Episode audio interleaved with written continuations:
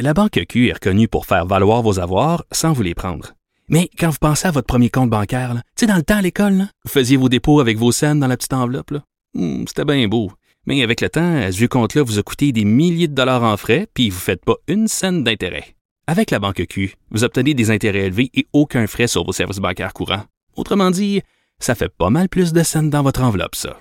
Banque Q. Faites valoir vos avoirs. Visitez banqueq.ca pour en savoir plus. Salut Richard. Salut Jean-François. Euh, Il y a des gens qui ont évoqué la possibilité, c'est drôle parce qu'on vient de parler avec le bassiste des Cowboys fringants il y a un Ben instant, oui. des, des spectacles euh, dans les salles, comment on va rouvrir les salles, selon quels quels critères. Mais il y en a qui ont proposé, entre autres, d'interdire les salles de spectacle aux personnes âgées. Ben oui, de 65 Ah, ben oui, c'est ça. Alors, euh, c'est un directeur d'une salle à Montréal qui a dit, ben écoutez, on devrait peut-être carter les gens à l'entrée des salles de spectacle et pour les protéger, les 65 ans et plus, pour les protéger, ben si tu es en haut de 65 ans, tu ne peux pas entrer. Euh, écoute, dans les bars, on carte les gens pour savoir si tu es assez vieux. Mais là, dans les salles de théâtre, on va carter les gens pour savoir si tu es trop vieux. Alors, en haut de 65 ans, tu peux pas rentrer dans une salle de spectacle. Écoute, Jean-François, au fil des ans, euh, on s'est croisés, toi et moi, au théâtre à de nombreuses reprises. Écoute, t'enlèves les gens aux cheveux blancs des théâtres, il reste plus personne. Je veux dire, vraiment, là, il reste plus personne. C'est qui qui va voir des pièces de théâtre? C'est qui qui va voir des, des concerts de musique classique? C'est qui qui va à l'opéra? C'est qui qui va dans des musées? Je m'excuse, mais c'est les gens aux cheveux blancs.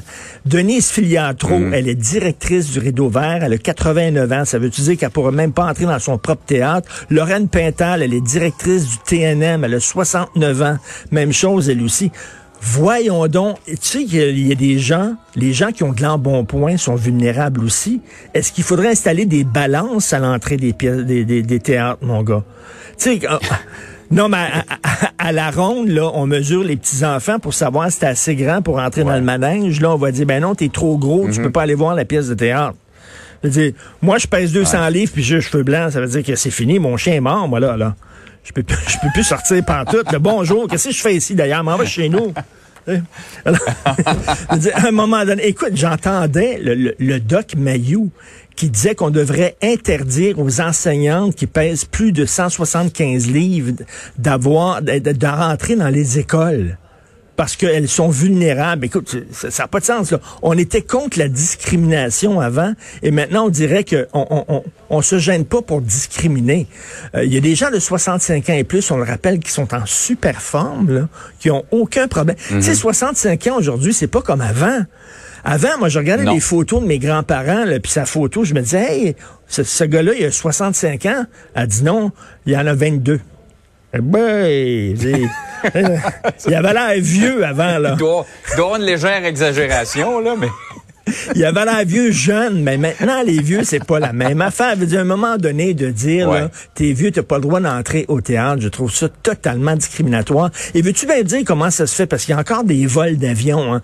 Tu peux aller dans un avion pendant six heures, masqué, aucun problème, mais tu peux pas rentrer dans une salle de théâtre pendant une heure et demie. Fouille-moi, je sais pas. Ouais. Pas évident. C'est vrai, il y, a, il y a tellement de... Les gens nous font souvent remarquer qu'ils comparent deux situations différentes, mais il y a tellement de, de situations qui, euh, ensemble, n'ont pas, euh, n'ont pas de rapport, là, Oui. ne sont pas euh, conséquentes une envers l'autre. là.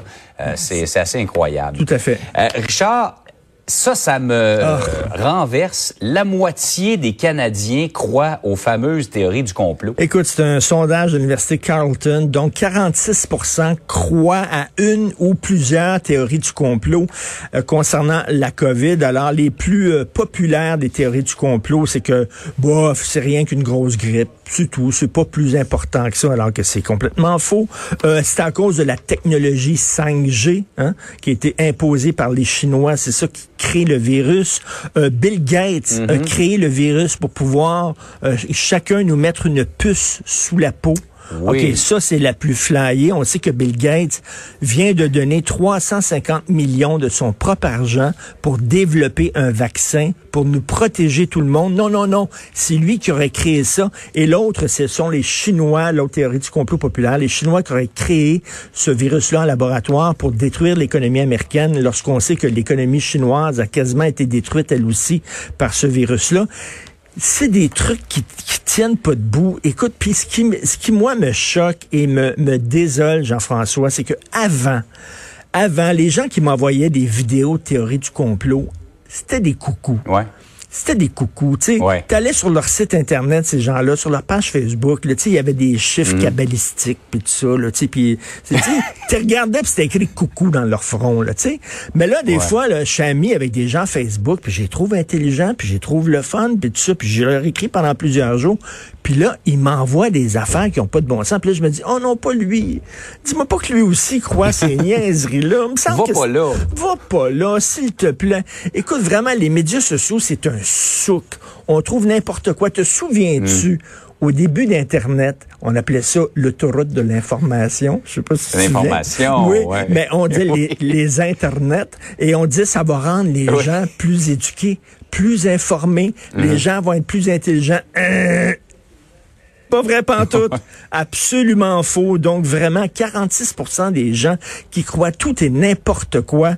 Et ça, vraiment, on revient là-dessus, là, s'il vous plaît. Hein, essayez de vérifier vos informations, de contre-vérifier quand même. Puis les médias traditionnels, là, je sais qu'il y a des gens qui sont peut-être sceptiques, là, mais quand même, oui, ça arrive des fois qu'on l'échappe dans les médias traditionnels, oui, mais en général, dire, les nouvelles sont quand même vérifiées, s'il vous plaît. Arrêtez de Mm. croire n'importe quoi. Mais pourquoi je te dis ça, toi, Jean-François? On le sait que tu es un reptilien de toute façon. Ben ouais, Ah, t'avais remarqué? Ben J'essayais oui. de le cacher pourtant. Regarde, monte ta langue, là, tu vois ça. Ça, ça là, me fait beaucoup rire, les reptiliens. les reptiliens. On se laisse là-dessus. Salut, bon week-end tout le monde. Hey, bonne fin de semaine. Salut. Salut. Pour nous rejoindre en studio, Studio à commercial.